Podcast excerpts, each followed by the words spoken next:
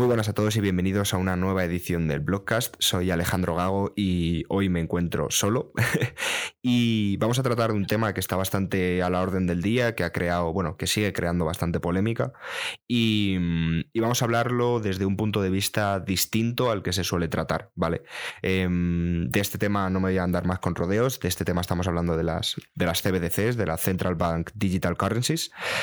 Y vamos a entender primero lo que son, cuál es la motivación que hay detrás de ellas, cuál, qué son realmente o con qué finalidad se han, se han creado, porque se habla de un euro digital, un dólar digital, pero me parece que la descripción o, la forma de llamarlo no es la correcta, porque digital no es la palabra, o sea, no es lo como mejor lo define, porque realmente, como vamos a ver, el, más del 90% de, de, la oferta monetaria actual es digital, es decir, no existen billetes o monedas físicas em, respaldando esta, o, respaldando, perdón, o, transaccionándose con este dinero, ¿vale? Es decir, más del 90% de las transacciones que se hacen son eh, digitales, son simplemente un registro contable, entonces llamarlo euro o dólar digital no me, creo que no está bien llamado. Eh, y luego, aparte de eso, pues vamos a hablar de, las dos partes, es decir, em, siempre se habla de las. Cuando hablamos de las CBDCs, decimos de que son un, eh, el demonio prácticamente. y aunque yo tenga una opinión eh, podríamos decir, más parecida a, esta visión de que las CBDC son algo malo y algo negativo que nos va a afectar eh, enormemente en nuestro día a día. Em, creo que también eh, aporta unas ventajas operacionales que pueden venirnos bien en ciertos aspectos, ¿vale? Em, como digo, eh, vamos a tratar las CBDCs de una forma objetiva, desde un punto, desde una visión neutra, vamos a hablar desde lejos de lo que son, cuáles son sus características, qué es lo que tienen malo, pero también qué es lo que tienen bueno, porque como, como digo, toda moneda tiene dos caras, tiene una parte positiva y una negativa, ¿vale? Entonces, lo primero que vamos a hablar es de qué son las CBDCs, algunos de vosotros ya lo sabréis, otros no, pero vamos a parar aquí un, un poquillo a, a describirlas, ¿vale? Y las Central Bank Digital Currencies, como se llaman eh, o sus siglas CBDCs, son lo que su propio nombre indica, ¿vale? Son unas monedas o unas divisas digitales emitidas por el Banco Central de distintos países, ¿vale? Eh, la CBDC de Europa sería el euro digital y estaría emitida por el Banco Central Europeo. La, el, dólar digital eh, sería la moneda, o sea, la CBDC de Estados Unidos sería el dólar digital, estaría emitida por la Reserva Federal, que es el, organismo monetario que hay en los Estados Unidos. Y, la finalidad, eh, bueno, comentar importante, mucho, eh, no existe un, framework o una forma concreta o bien definida de qué es lo que van a ser, cómo van a funcionar y, cuál es el alcance que van a tener, ¿vale? Todo esto son eh, elucubraciones, son supuestos, son posibilidades de que ocurran, pero no hay nada completo o, o nada, o sea, perdón, nada concreto, por así decirlo. ¿Vale? Entonces, em, vamos a hablar de, las CBDCs, como digo, de qué es lo que, qué, son exactamente. Y bien, eh, por poner un poco en contexto, durante mucho tiempo estamos viendo como al final se. Bueno, ha, habido una. o está habiendo una tendencia. Ha habido durante estos años, perdón, desde que se introdujeron todas las tarjetas de crédito y, y, desde que se introdujo Internet, los pagos, los pagos por Internet, los marketplaces online y demás, pues cada vez tendemos más a utilizar el dinero digital y no el dinero físico por, el, por la conveniencia más que nada. Al final el andar con, con, billetes y monedas ya no es solo un poco engorroso a la hora de, mm, de, transaccionar con ellos, sino que también puede suponer un peligro a la hora de que si, pues imaginaos que vamos a comprar eh, algo con dinero, con una suma bastante eh, grande de dinero, eh, no, estoy, no estoy hablando de un coche, por ejemplo, porque al final eso no se pagaría con tarjeta, sino a través de un contrato. Pero... Mm, pero pongamos que vamos a comprarnos un ordenador de 1000 euros, por ejemplo, que ya es una suma relevante. El andar con 1000 euros por la calle no es algo seguro, por así decirlo, ¿vale? Eh, es verdad que las tarjetas de crédito, pues al final igualmente te la pueden robar, pero al final las medidas de seguridad que hay son bastante más amplias que directamente robarte billetes y ir a gastarlo en otro lado, ¿vale? Entonces tenemos que saber eso primero, que está habiendo una tendencia natural a utilizar el dinero digital, porque al final también las compras por internet eh, aumentan a medida que nos vamos familiarizando con ellas. Y, mm, y bueno, eso es lo que es una, es una de las patas que han llevado a que, eh, pues como he comentado al principio, que mm, la mayoría de las transacciones ahora mismo se hagan eh, a través de tarjetas de débito, tarjetas de crédito, a través de sistemas de pagos eh, no físicos, ¿vale? Por así decirlo, digitales. Entonces esta sería la primera pata y luego la otra pata que hemos estado viendo eh, principalmente durante los últimos dos años a raíz del COVID eh, son los incentivos de los gobiernos a reducir el, uso de efectivo, que ahora comentaremos el por qué, eh, cuáles son las motivaciones de ello. Pero bueno, con lo que hemos visto em, durante el COVID nos han dicho de que pues, utilizar el efectivo estaba mal o intentar minimizar el máximo del efectivo. Había muchos sitios incluso donde no te lo, no te lo el efectivo, para no transmitir el, virus o para no transmitir patógenos y demás, ¿vale? Entonces esto es lo que se nos comentaba, que en cierta medida podían tener unas razones sanitarias detrás, alguna lógica em, de salud, pero todos sabemos que detrás de estas decisiones suele haber algunas motivaciones detrás, ¿vale? Y es que em, al final, históricamente, y se sigue haciendo en la actualidad, el efectivo se utiliza eh, como medida para Em, tener cierto anonimato o cierta privacidad a la hora de la forma en la que gastas tu dinero, porque cuando tú haces una transacción a través de tarjeta de crédito, de débito, billeteras y demás, em, al final estás teniendo una conexión con un banco, un banco que recibe la información del pago y y, que te la identifica a ti como, como emisor de ese, de ese pago. ¿vale? Con el efectivo esto no ocurre. Eh, tú sacas 20 euros del, cajero y no saben en qué te lo has gastado, no saben dónde han ido esos 20 euros, si los has perdido, si los has gastado, si se los has dado a alguien, no saben nada. ¿vale? Entonces al final los gobiernos tenemos que entender que su tendencia es a, intentar controlarlos, o intentar saber lo la mayor cantidad de información posible sobre nosotros. Primero para conocer los hábitos y patrones de, consumo de las personas para intentar predecirnos en cierta medida. Y luego también para una, actividad que es eh, tratar de, minimizar al máximo eh, las actividades ilícitas, es decir, eh, financiación del terrorismo con las políticas de AML y también pues todo el tema de, compras que puedan ser pues mercado negro, consumo de drogas o, bueno, más que consumo, la venta o la compra-venta de drogas o la transmisión de dinero con, fines ilícitos, ¿vale? Entonces esta es la, motivación, una de las motivaciones que llevan a, los, a los a los gobiernos a forzarnos en cierta medida a dejar de consumir o de, utilizar el, efectivo para transaccionar y hacernos pasar a, a, los pagos digitales a través de tarjetas y demás, ¿vale?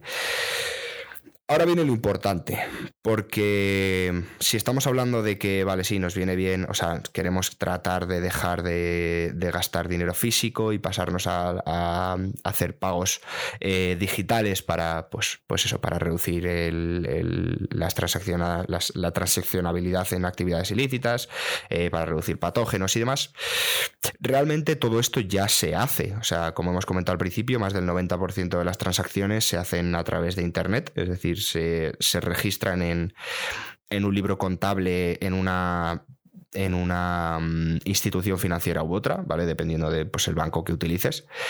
Pero siempre queda registrado, o la gran mayoría de las transacciones quedan registradas, especialmente las más grandes, porque al final em, las que no se suelen hacer em, a través de, de Internet suelen ser las pequeñas, porque son las más accesibles. Pero entonces, si esto ya ocurre, ¿cuál es la motivación detrás de las CBDCs? ¿Por qué emitir una nueva moneda que sea eh, digital, por así decirlo como lo llaman ellos, el euro digital, cuando el euro ya es digital? ¿Vale? Y aquí es donde digo, eh, o donde he dicho que no me parece bien el nombre o, no estoy de acuerdo con el nombre que se le está dando. Porque al final es una forma de tratar de enmascarar las motivaciones reales detrás de esta, de, esta, de la implementación de esta, pues de esta nueva forma monetaria, ¿vale? Porque el euro ya es digital, el dólar ya es digital. No vamos a introducir un euro digital o un dólar digital, ya son digitales, ¿vale?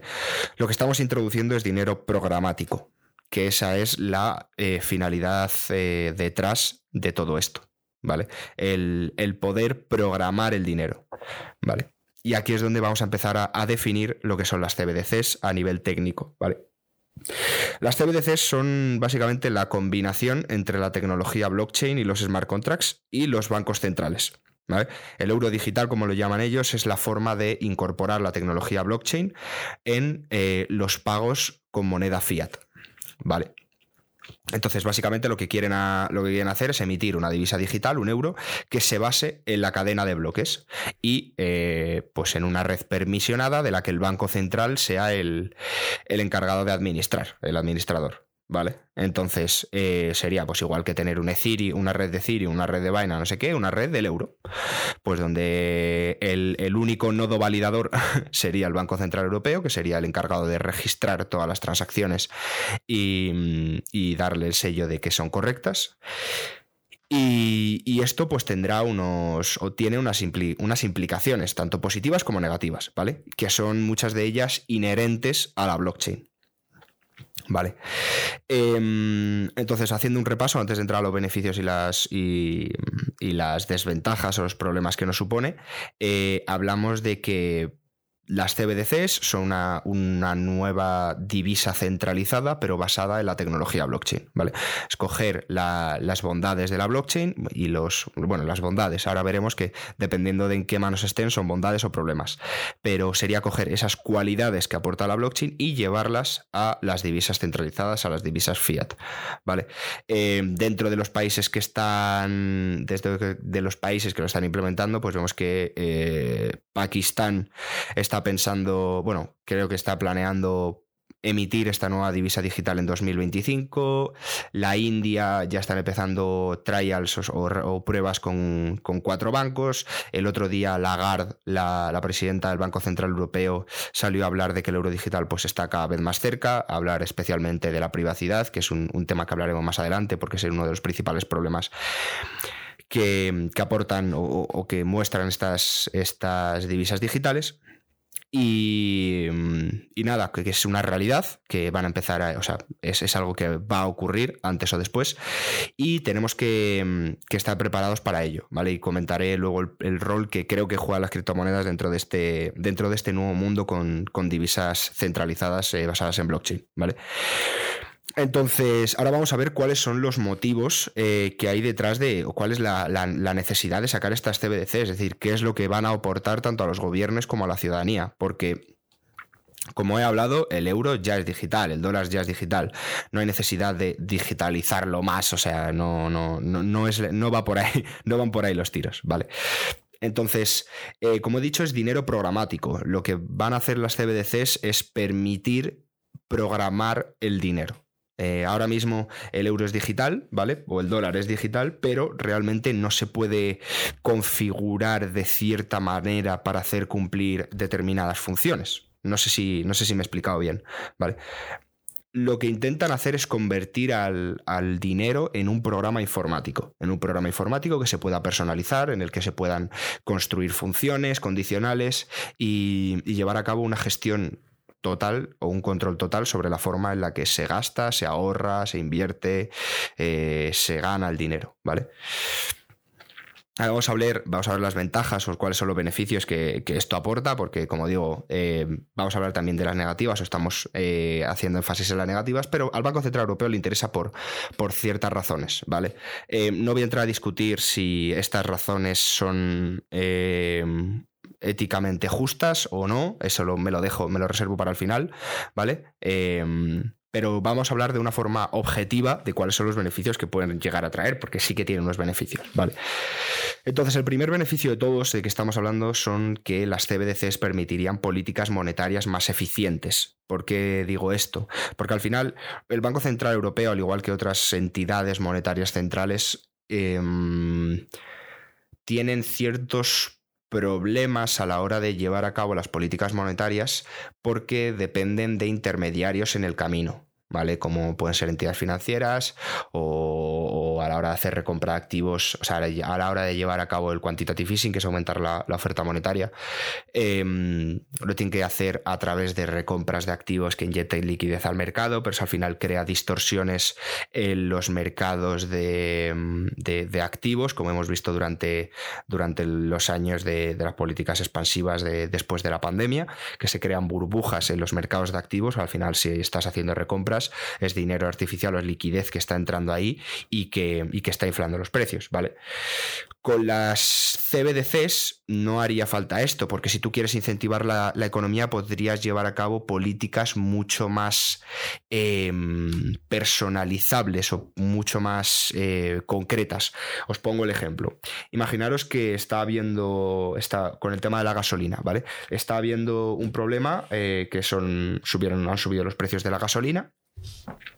Y eh, lo que ha hecho el gobierno español ha sido emitir un, una o, llevar a cabo un programa de ayudas donde subsidiaban el 20, o sea, 20 céntimos por litro en las compras de gasolina, ¿vale?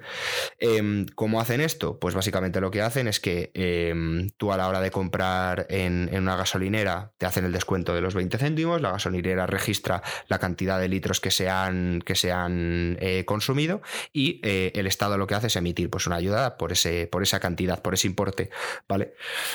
Como vemos aquí hay un paso intermedio y al final a la hora burocrática, a la hora de hacer esto burocrático, pues a lo mejor em, a las em, a las gasolineras les tarda en llegar este dinero, porque ya sabemos que los trámites estatales suelen ser muy lentos y más en España, y esto pues crean políticas bastante ineficientes, por así decirlo. ¿Cómo podrían eh, beneficiarnos las CBDCs en el, en el en este caso, en el, caso de, las políticas de ayuda, la política de ayuda que hemos visto para la, gasolina, pues al ser dinero programático, lo que puede hacer el Banco Central Europeo, eh, bueno, en este caso eh, ha habido hay un problema y es que la entidad encargada de estas políticas es el Banco Central Europeo, que no es eh, soberano bajo el Estado español, sino sobre la Unión Europea, ¿vale? O está a cargo de la Unión Europea, el conjunto de países y no solo del Banco, eh, o sea, no solo del gobierno español. Pero pongamos que en lugar de ser el Banco Central Europeo es el Banco de España, ¿vale? Es el Banco de España el que, se encarga de emitir este, esta peseta digital, por así decirlo, ¿vale? Pues entonces el Banco Central, o sea, el, Banco Español, el Banco de España, perdón, lo que podría decir es, vale, pues yo programo el euro para que durante un determinado periodo de tiempo, pongamos, eh, la política va a durar seis meses, pues durante seis meses, todas aquellas transacciones que se hagan eh, a través de mm, a través de pues, eh, de las gasolineras, es decir, todos los, todos los tickets o todas las compras de gasolina que se hagan, yo voy a descontar estos 20 céntimos y se los voy a dar de forma automática a la, gasolinera del dinero público de las emisiones que se hagan de moneda. ¿vale? Todo esto se, se podría hacer de una forma automatizada, quitando burocracia por medio, haciéndolo mucho más eficiente. ¿vale? Y este es, esto es un, caso positivo. Luego también imaginad que quieren incentivar el consumo de productos locales. Eh, de, pues eso, de, de, carne, de huevos, todo el tema agrícola y ganadero que está viendo problemas en España porque se quejan de que los precios son muy, son muy baratos por el tema de las importaciones y demás, pues si el gobierno español quisiese incentivarlo, a la ahora mismo las formas que tiene de incentivarlo es subsidiar o la oferta o la demanda. ¿Qué es esto? Pues, eh, ¿qué, quiero decir con esto? A la hora de subsidiar la oferta, lo que, lo que tendría que hacer es decir, vale, pues yo pago una subvención a los, a los ganaderos para que eh, o, puedan producir los productos más baratos y por tanto que se compren o eh, directamente les pago X cantidad al, año en base a lo que vendan. Y eh, segundo, subsidiar la demanda, que es decir, pues mira, vamos a rebajar los precios de esto X cantidad y directamente se, se le transmite al consumidor, ¿vale? Entonces, esto pues tendría pues igual sus temas burocráticos de por medio, que si dinero por aquí por allá, que al final esto perjudica a todo el mundo. En el caso de, que existan estas, estas CBDCs, directamente lo que se podría hacer es a través de, pues como sabemos, se podría hacer por NFTs, por así decirlo, de que identifiquemos los productos nacionales. Estos productos nacionales, a la hora de comprarlos en el cajero, se recibe un descuento de forma automática. Y es el, gobierno el que se encarga de, de descontarlo del de la factura de los consumidores y de sumárselo a los productores, ¿vale? Em, esto es otro ejemplo y es indudable de que eh, pues las CBDCs traerían una ventaja muy grande en ese sentido. Las políticas monetarias serían mucho más eficientes y se podrían llevar a cabo bastante, o sea, políticas más concretas para ayudar a determinados sectores de una forma más eficiente. ¿vale? La siguiente ventaja que tendríamos pues sería pues una propia de la, de la blockchain, que serían transacciones internacionales más baratas, más rápidas y más seguras, ¿vale? Eh, como digo, esto es innato de la blockchain, ¿vale? La blockchain permite pues, el procesamiento de pagos internacionales a coste casi nulo o muy bajo, eh, especialmente las redes que son más centralizadas o permisionadas, porque al final el coste de, validación es más barato, y aparte permite una ejecución casi instantánea, porque elimina la burocracia y la necesidad de, pues, de entramados de infraestructura intermedios. Entonces, como digo, esto no es una, una ventaja en sí misma de las CBDCs, sino que es una ventaja de la blockchain que se transmite a las CBDCs, pero bueno, ahí tendríamos otra ventaja, ¿vale? El siguiente, que esto también es un tema, esto no está claro del todo porque dependerá al final del, enfoque que se le quieran dar a las CBDCs, que cómo, se, cómo se estructuraría todo el sistema financiero y demás, pero em, en, en, el caso de que el Banco Central Europeo pudiese servir como banco comercial, se podría emitir crédito a bajo riesgo para el público general. ¿Por qué? Porque al final tenemos que entender que los intereses que a ti te dan por un préstamo dependen del riesgo crediticio que tú tengas, ¿vale? A mayor información, menor riesgo. ¿Eso qué quiere decir? Que eh, ahora mismo lo que ocurre, eh, especialmente en Estados Unidos, en España no sé cómo está la situación, pero en Estados Unidos existe una cosa que se llama el, el, credit risk, que es como una valoración o un, rating de, riesgo crediticio que se te, se te, da y que es tuyo, dependiendo de pues, eh, los, ingresos que tengas, los pasivos que tengas y demás, y que se utiliza para ver si te dan préstamos o no en los bancos. ¿no? Pues el problema es que esto es bastante ineficiente porque es algo muy estandarizado y al final no se ajusta a las necesidades de pues, cada persona, o familias y demás, y hay mucha gente que no tiene acceso acceso a crédito o que tiene un acceso demasiado caro eh, porque no se le está valorando bien. Entonces, em, con las CBDCs, gracias a pues, el tener mucha información sobre, o prácticamente toda la información sobre las transacciones que se hagan, los balances y, demás, al haber mucha más eh, transparencia, pues al final los algoritmos de asignación de riesgo crediticio tienen mucha más información para entrenarse y para emitir unas, unas valoraciones eh, justas. Entonces esto lo que permitiría es que mucha gente pudiese entrar al mercado de crédito, pudiese pedir préstamos para, pues, para una casa, para el coche o lo que sea, y también lo hiciesen a unos tipos de interés más bajos, ¿vale? simplemente porque hay más información a la hora de, de valorar su riesgo, ¿vale? Otro, otra cuestión beneficiosa, esto ya no es tanto a la economía general, sino para todos aquellos que estamos en cripto, es que tendríamos una. eliminaríamos el riesgo de las stablecoins centralizadas, ¿vale? Em, esto lo subí yo, yo a Twitter y un chico que me hizo un apunte de que no se eliminaría el riesgo, ¿vale? Pero yo cuando estoy hablando de riesgo no es riesgo absoluto, es el riesgo que se, del que se utiliza en inversión, ¿vale? Por ejemplo, un bond se, se, entiende que una letra del tesoro a 12 meses en Estados Unidos es un activo de riesgo con cero riesgo. Es decir, es un activo sin riesgo. ¿Vale? ¿Esto significa que no tenga riesgo? Obviamente no, sigue habiendo un riesgo, pero es lo que se determina como activo de riesgo cero a la hora de hacer tus valoraciones o a la hora de tener como, como referencia. ¿Vale? Pues este tipo de riesgo es el que estoy hablando. Si tú eh, tienes un dólar digital, un dólar que corre en blockchain, tú puedes tener un activo estable de forma eh, sin riesgo, ¿vale? Porque el riesgo que tenemos ahora mismo con las stablecoins centralizadas son dos. Primero, en, el, en, el, en la empresa que las custodia, es decir, la empresa que custodia los dólares y los euros, cuando nosotros eh, tenemos que fiarnos de que esa empresa está haciendo un debido uso de ellos, es decir, que hay siempre un, una colateralización uno a uno que se pueda respaldar y que no estén, pues, en que incurran en préstamos que puedan hacer default y que se pierda ese respaldo, y dos, en el emisor. Es decir, que la emisión de los, de los tokens eh, de stablecoins centralizadas sea la correcta. ¿vale? Si nosotros emitimos un dólar digital, por ejemplo, un dólar que ya corra en blockchain, simplemente em, tendríamos que fiarnos del, del, bridge que se haga, ¿vale? Que obviamente em, si en un hipotético caso, insisto, todo esto son hipotéticos, en un hipotético caso en el que el, propio, la propia Reserva Federal o el propio Banco Central Europeo se encargase de emitir los bridge en distintas redes, que imagino que sería el caso, pues estaría, tendríamos una stablecoin centralizada sin tener el riesgo de, eh, de, pues eso, de tener que confiar en empresas más pequeñas o donde haya una mayor opacidad, ¿vale? Em, luego esto, pues al final, una consecuencia que tendría importante es que las, las stablecoins centralizadas como Binance USD, USDT, USDC y demás, pues perdiesen importancia, porque ¿para qué vas a asumir un riesgo extra em, con un token centralizado como, como, ellos si puedes tener directamente la moneda del Banco Central Europeo o, del, o de la Fed, ¿vale? Em, y luego, pues también tendría la parte positiva de que todas las stablecoins centralizadas, como Frax, como MIM, como Liquidity, Liquidity USD, todas estas, pues ganaría importancia porque, como veremos más adelante, eh, supone un riesgo a la hora de la privacidad las CBDCs, ¿vale? Siguiente ventajilla, esto para todos los más emprendedores o los que piensen más en negocios, tendríamos muchos nuevos casos de uso, ¿vale?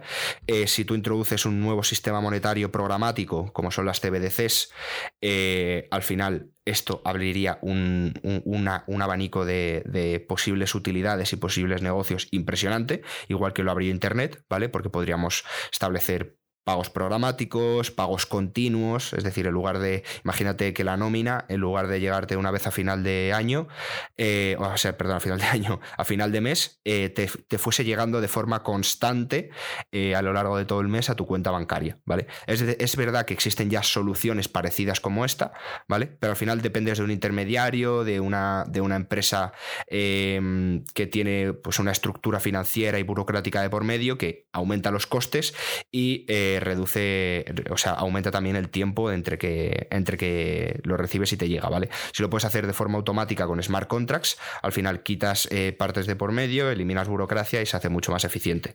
Entonces, eso es un ejemplo, pero habría muchísimos más que pues está por ver, ¿vale? Y luego el último que hemos comentado al principio, pues que si tú eliminas por completo el, efectivo, que es una de las principales fuentes de, de financiación para actividades ilícitas, pues al final lo que estás haciendo es reducir mucho ese mercado. Es verdad que echa la ley, echa la trampa y pues utilizaría las criptomonedas u otros mecanismos para esto. Pero, pero seguramente tendría un efecto importante a la hora de, a la hora de, pues de las transacciones eh, para actividades ilícitas. ¿Vale? Entonces, estos son algunos beneficios que, que, yo creo que son importantes y que son positivos y que nos pueden hacer bien para el usuario, porque también este, esta información un, chaval que me dijo, no, es que estas ventajas que pone son ventajas para el Banco Central Europeo, para los gobiernos y no para el usuario. Digo, a ver, si tenemos una política monetaria más eficiente, en teoría nos debería beneficiar a nosotros como ciudadanos. Si tenemos transacciones internacionales más baratas, rápidas y seguras, pues al final nos viene bien a nosotros. Si tenemos un acceso a crédito más amplio y más barato, también nos viene mejor a nosotros. Si nos quitan el riesgo de las stablecoins descentralizadas, también nos viene bien a nosotros. Si tenemos nuevos casos de uso y que puedan surgir nuevos negocios, pues también nos viene bien a nosotros porque tenemos eh, más campo donde entrar. Y lo de las actividades ilícitas, pues a ver, esto depende de cada uno, de si estás a favor o en contra de ciertas cosas o no. Si estás eh, a favor de la regulación de las drogas y, o sea, de la legalización de las drogas, pues a lo mejor te parece mal. Pero si te parece, o sea, si estás en contra de todo el tipo de consumo de drogas, te parecerá bien. Esto depende ya, esto ya es un tema subjetivo y ético de cada uno, ¿vale? Pero que tiene ventajas objetivas, eso es, eso es innegable.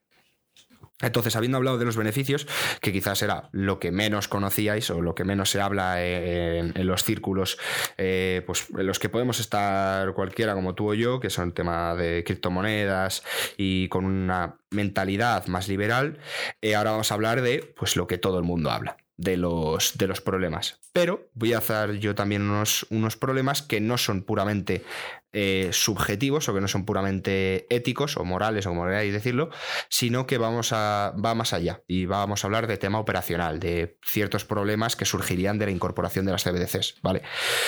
El principal problema es que necesitaríamos, bueno, vuelvo a recalcar que esto es eh, supuesto, ¿vale? Todo esto no hay nada claro, entonces son supuestos, ¿vale? Pero el principal problema que tendríamos es que seguramente nos tocaría reestructurar todo el sistema financiero como lo conocemos, porque nosotros ahora mismo tenemos unos raíles de pagos, como son, yo que sé, Swift, eh, tenemos unas, em, unos proveedores de infraestructura, como proveedores de cuentas, proveedores de pagos y de todo, eh, tenemos unos sistemas bancarios que, pues, Mm, se quedarían obsoletos. Si tú eh, introduces una nueva forma de funcionar al dinero, todo lo que se ha creado antes, o la gran mayoría de lo que se ha creado antes, dejaría de funcionar. Eh, entonces aquí tendríamos un periodo bastante costoso y largo de implementación de las CBDCs. Y, esto, pues como digo, em, no sé hasta qué punto se, necesitará cambiar, no sé cómo de distinto será, o la mayoría de gente, diría que nadie sabe cómo de distinto sería el nuevo sistema con las CBDCs y hasta qué punto las entidades bancarias o las entidades financieras necesitarían reestructurar sus sistemas, ¿vale? Pero ojito a esto porque igual que antes hemos comentado los nuevos casos de uso, aquí podrían salir nuevas oportunidades de negocio, de soluciones de infraestructura eh, enfocadas a las nuevas CBDCs, ¿vale? El siguiente problema es el tema, em, esto ya es más puro para nosotros, los frikis de las DeFi, pero tendríamos un problema con, con, la integración de estas CBDCs con los protocolos DeFi, ¿vale? Podríamos tener problemillas. Eh, ¿Por qué? Porque al final las CBDCs están creadas para funcionar sobre una red permisionada, ¿vale? Eh, la, idea es que estas CBDCs corran sobre una blockchain o sobre una red descentralizada, eh, o sea, una red centralizada pero trazable, em, administrada por el Banco Central, por cualquier banco central. Em, entonces, a la hora de incorporar estos tokens o estas monedas de una red permisionada en redes anónimas y descentralizadas, como puede ser Ethereum, o como puede ser BNB, o como puede ser pues cualquiera de esas, podríamos, podríamos tener ciertos problemas de compatibilidad.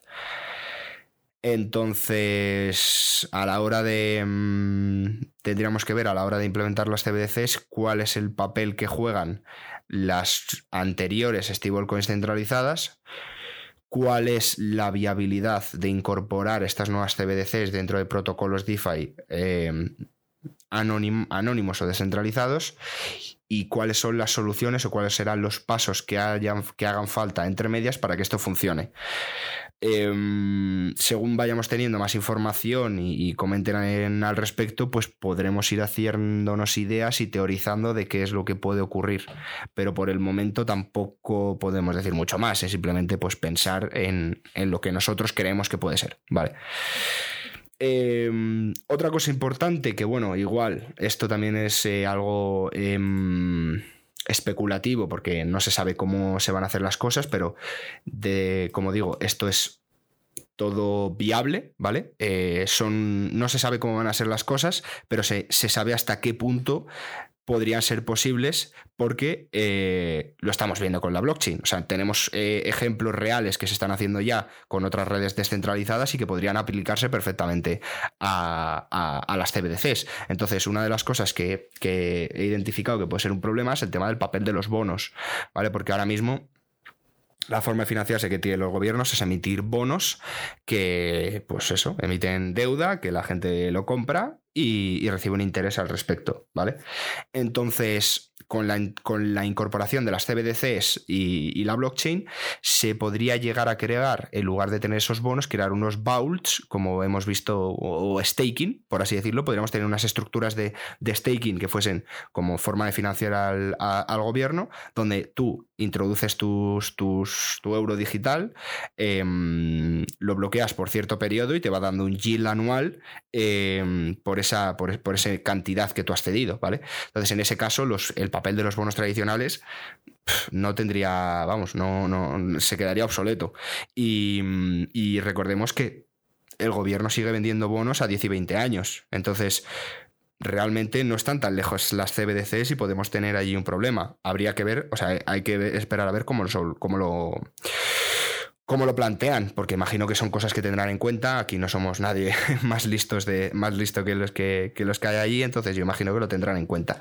Pero bueno, es lo que digo, vamos a ver cómo, cómo sigue avanzando y, realmente hasta qué punto eh, se incorporarán utilidades que ya estamos viendo en, en la cripto para las CBDCs. ¿Vale?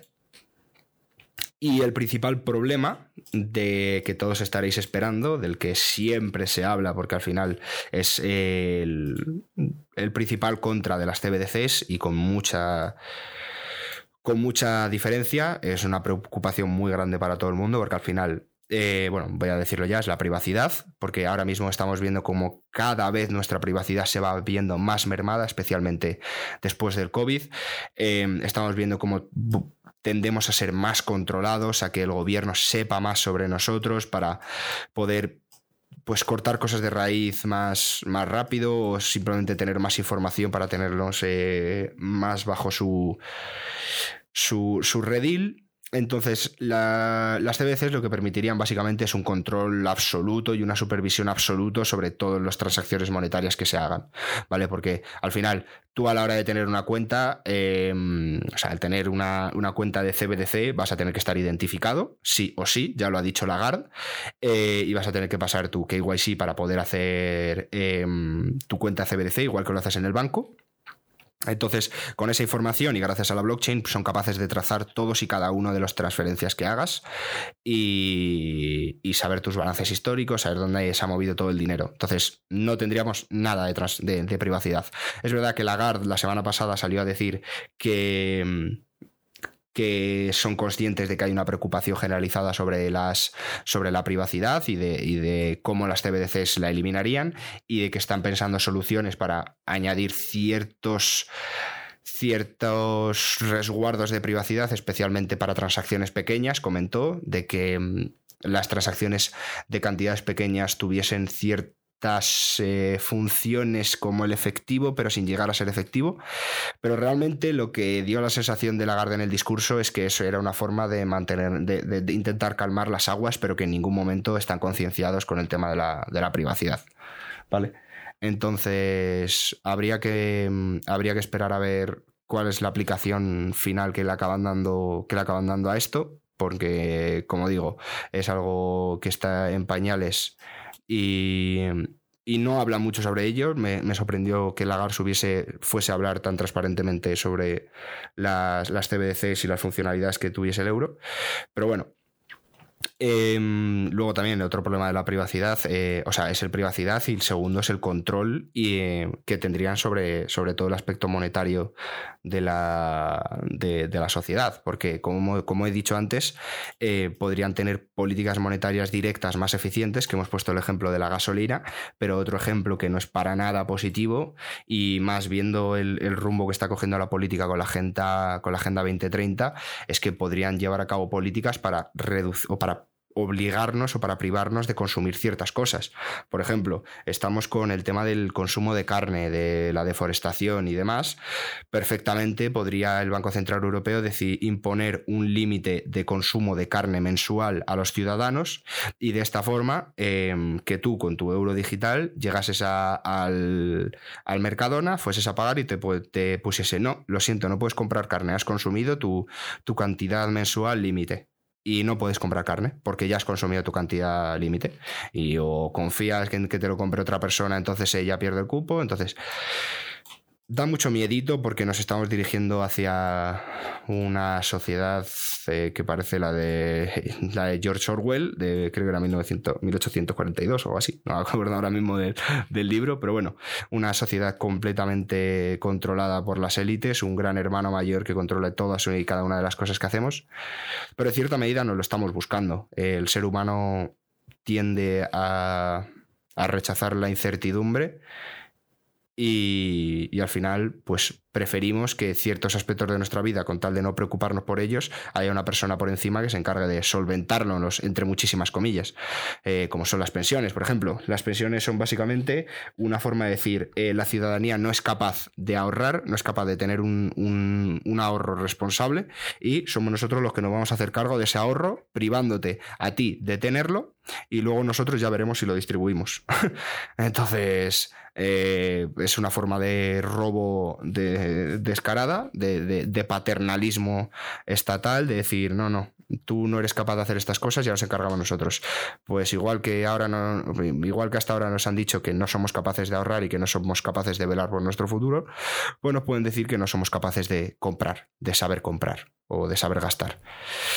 Entonces, el futuro pinta un poquito negro con todo esto de las CBDCs, pero habrá que ver cómo sigue evolucionando.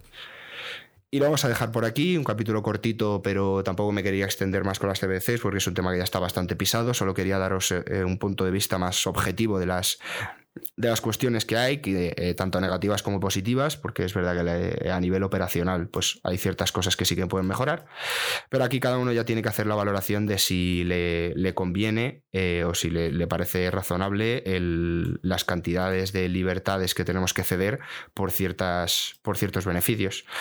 Eso ya lo dejo en cada uno de vosotros. Así que nada, eh, muchas gracias por escucharnos. Sabéis que podéis seguirnos en nuestras redes sociales, arroba en Instagram, blockinvest barra baja en Twitter.